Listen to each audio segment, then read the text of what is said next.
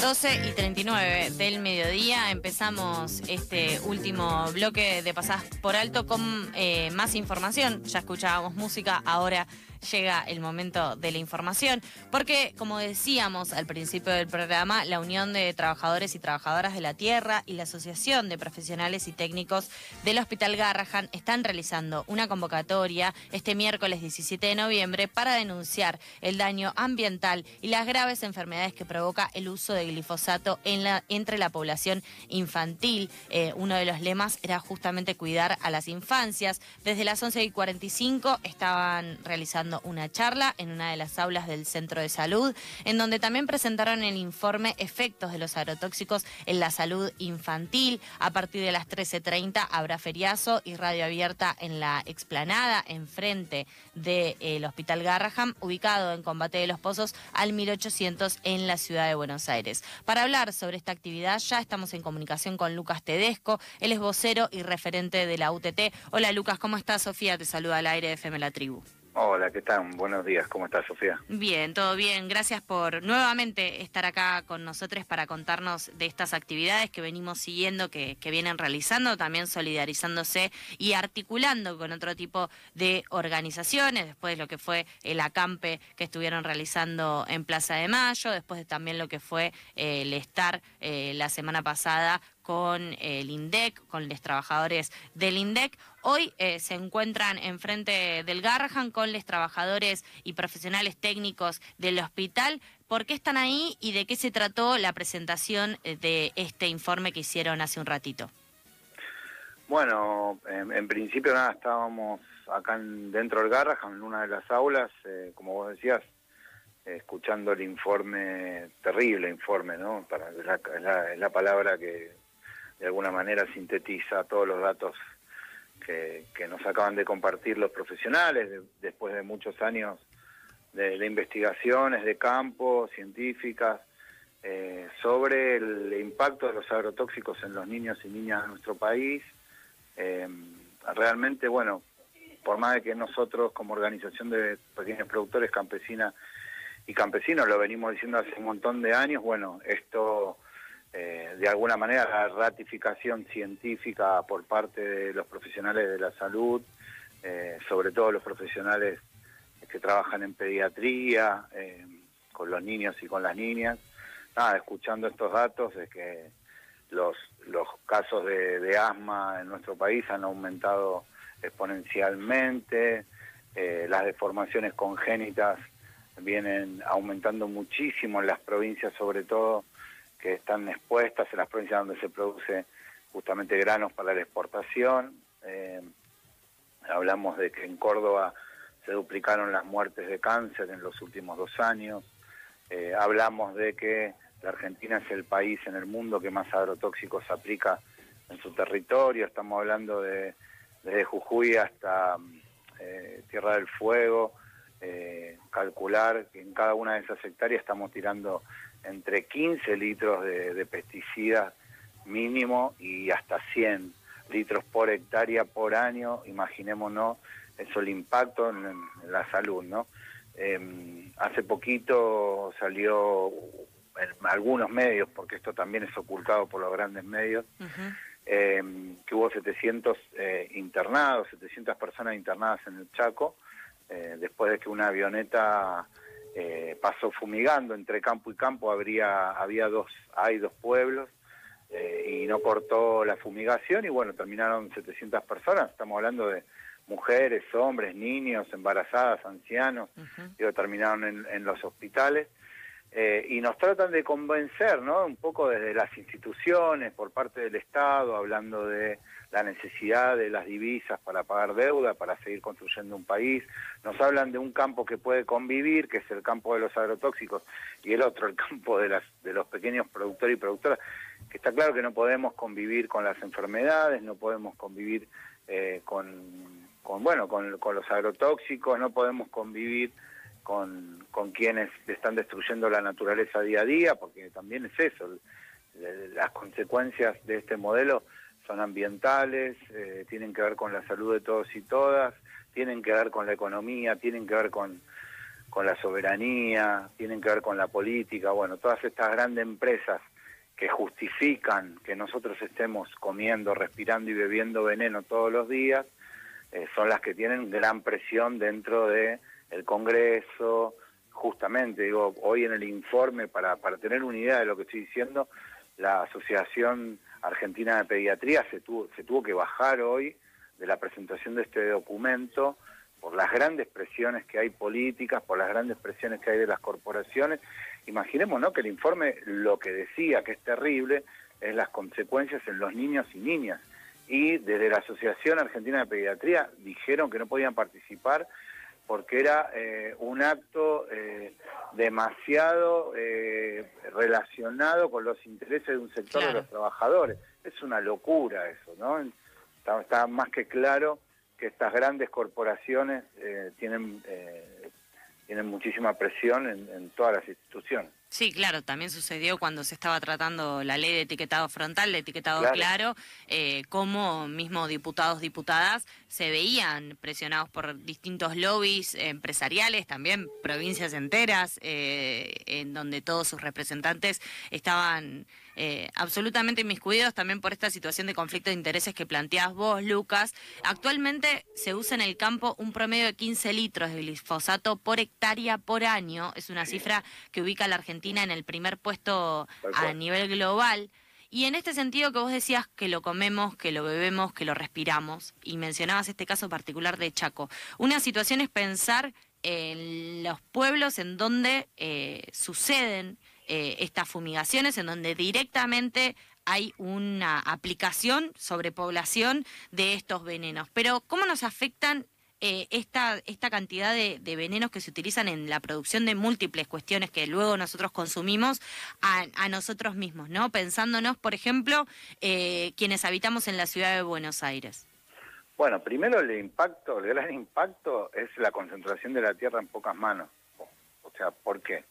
Primero vos tenés el cinturón, por ejemplo, un ejemplo bien claro, el cinturón eh, hortícola de La Plata, Varela Verazategui, que es el más importante, junto con el de Rosario, que produce eh, todas las verduras que comemos en Buenos Aires y en provincias limítrofes, bueno, el, el, 80% de esos pequeños productores alquilan la tierra, ¿no? O sea, no tienen la posibilidad de construir una casa con materiales nobles y tienen poco espacio para producir alimentos.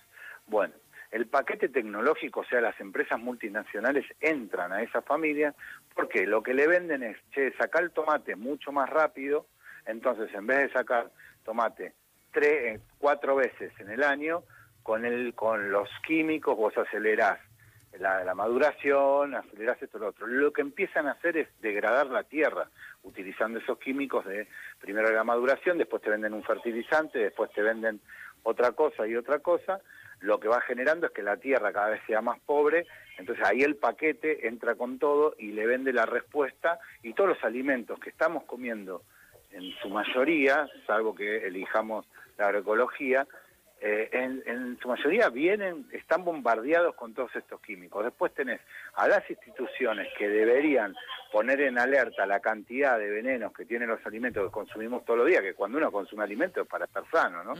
Digo, vos agarrás un tomate hoy y el propio Senasa te está diciendo que, em, por ejemplo, el tomate tiene tal veneno, tal químico en un porcentaje aceptable para el cuerpo. O sea, el propio Senasa está aceptando que todos los alimentos, frutas y verduras tienen venenos. Y lo peor de todo que nos están mintiendo, porque no nos dicen la verdad. Ese tomate o esa, o esa naranja o esa pera tiene siete u ocho químicos. Entonces se le hace el análisis de uno, se toma el porcentaje de un solo químico y se dice que es aceptable.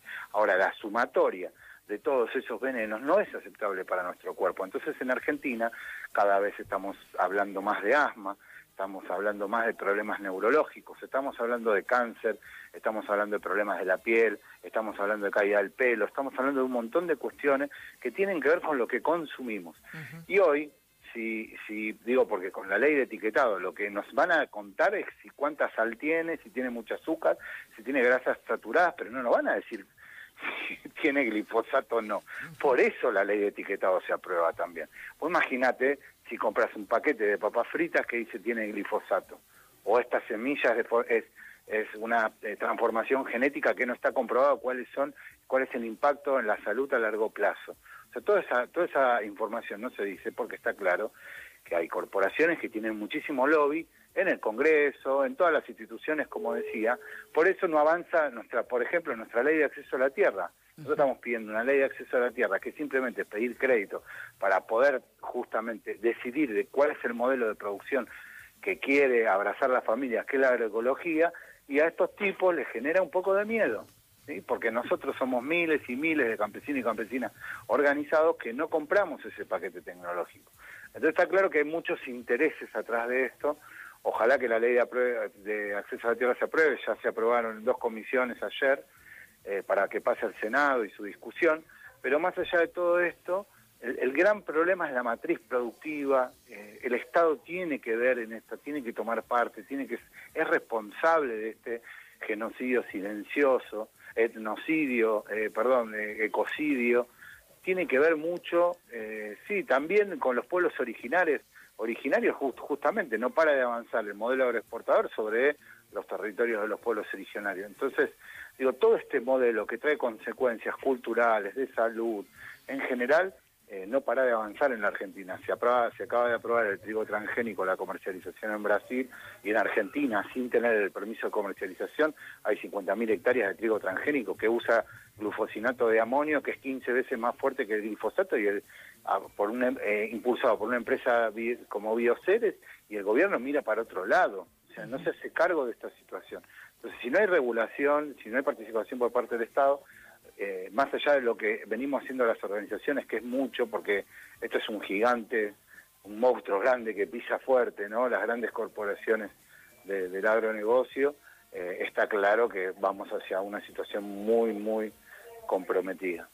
Sí, Lucas, claramente en todo esto que, que mencionás se mezclan un montón eh, de variables por el pedido del acceso a la ley, eh, de, acceso a la tierra, digamos, su, su pedido de, que este proyecto de ley se apruebe. Eh, están también hoy haciendo el feriazo. Pensaba un poco en lo que estabas comentando de lo del etiquetado y, y si sería capaz eh, nuestro futuro de tener eh, una, un aviso ¿no? de que cierto paquete de alimento tiene, eh, contiene veneno, contiene glifosato.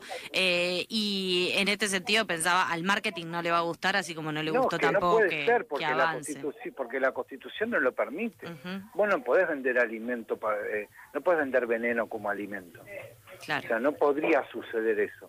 Lo que, lo que sí debería haber es una política de restricción al uso de los agentes, justamente los químicos, el glifosato, todos los químicos que se usan para producir, los pesticidas. Bueno, eso debería haber eh, una ley que empiece a regular primero para hacerlo desaparecer. No puede ser que en la Argentina utilizamos 127 pesticidas que están prohibidos en el mundo. Está claro que volvemos a ser el laboratorio justamente de las grandes corporaciones que rebotan, por ejemplo, en Europa. En Europa no se puede producir de la manera que nosotros producimos. ¿Por qué? Y porque tiene consecuencias en la salud. ¿Y sabes qué? Lo ven también en consecuencias económicas, porque después la salud de los hospitales, la salud social de los países en Europa, gastan millonadas que después no pueden sostener. Entonces, más allá de que hay, habrá personas que lo piensan por una cuestión de salud y de derechos, también hay, hay, hay países que lo piensan en una cuestión económica, nosotros ni eso. Nosotros, nosotros estamos rifando y dejando que todo suceda por, eh, a ver, disputas políticas, eh, elecciones, gobiernos que van y que vienen, y lo único que avanza en este país justamente es un modelo de hambre, porque si, estamos diciendo que somos el país en el mundo que más venenos tiramos, o sea, lo podrían ver económicamente, ah, qué bien la Argentina, estamos primero en el ranking de utilización, de comprar insumos de grandes empresas multinacionales, no, pero estamos destruyendo todo. O sea, no nos va a quedar nada y nos estamos enfermando. Y el documento, vuelvo a decir, triste, demoledor, que acaban de presentar los trabajadores eh, y profesionales técnicos de la salud de aquí del, del, Garraham, eh, es terrible. Digo, si, si esto mañana no está en la tapa de todos los diarios, está claro que eh, hay muchísimos intereses, nosotros obviamente que lo sabemos, pero es, es preocupante. Y, y vuelvo a decir, hablamos de los niños y niñas como, como algo bien sensible para que cale bien profundo en quienes minimizan la, la, producción, quienes justifican este modelo de muerte todos los días, bueno, que seguro tienen familia y tienen que pensar que estos datos son de trabajadores de la salud. Acá no hay ninguno, ningún otro interés que alertar a la población que está en riesgo la salud general, no de los lugares donde vos eh, vivís cerca de un lugar que fumiga. No estamos diciendo que el agua, estamos diciendo que la lluvia, estamos diciendo que la fruta, la verdura, todo está contaminado. ¿Parece de película? No, no es de película.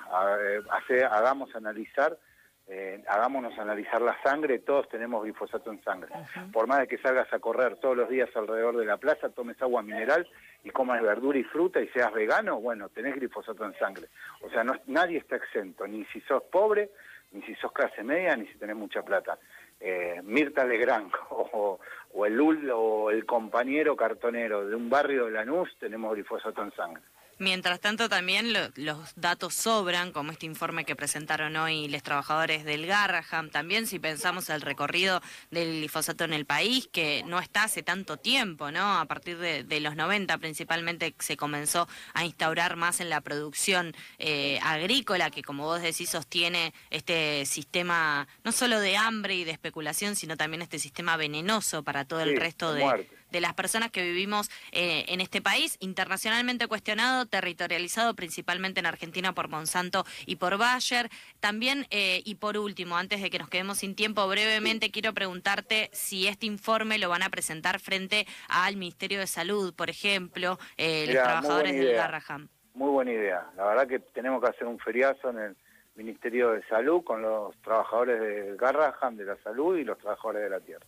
Bien. Mirá, te tomo la idea. Ahí estaremos. La próxima nota es con vos y, desde ahí. ministerio, sí, desde ahí. Muy buena, sí. Bueno, entonces esperamos eso. Queda el, pliego de reivindicaciones acá desplegado. Gracias siempre, Lucas, por, esto. Vamos a seguir. Eh, las fechas que se vienen también son muy importantes en este sentido. Las vamos a seguir, las vamos a cubrir desde acá, desde FM La Tribu. Así que te mandamos un abrazo grande. otro abrazo grande para ustedes. Gracias. Gracias a vos. Pasaba Lucas Tedesco, integrante de la Unión de Trabajadores y Trabajadoras de la Tierra, vocero de la UTT, hoy están en la puerta del de, Hospital Garraham realizando esta convocatoria para poder llamar la atención sobre estos datos que nos contaba Lucas que vale la pena volver a mencionar. Argentina lidera el ranking mundial por la cantidad de glifosato que se usa en el campo. Actualmente el promedio es de 15 litros de este agrotóxico utilizado por hectárea por año, una cifra que ubica a la Argentina en el primer puesto a nivel global. En Argentina el asma eh, es un problema de salud que ocasiona más de 400 muertes y más de 15.000 hospitalizaciones. En los pueblos de los territorios fumigados el asma es una enfermedad crónica infantil de las más frecuentes. También la tasa habitual de anomalías congénitas eh, es siempre inferior al 2% de los nacimientos. Sin embargo, muchos profesionales de la salud, obstetras y pediatras de zonas como Santa Fe, Chaco, Tucumán, Misiones, Córdoba y Buenos Aires, en donde este veneno está más instalado, refieren tener tasas mucho más altas y que incluso en algunos años triplican esa prevalencia. Es por eso que hoy están haciendo este feriazo en el Garraham por la salud pública, la soberanía alimentaria, justamente para poder poner sobre la mesa esta necesidad de cuidar a las infancias frente al avance de este veneno.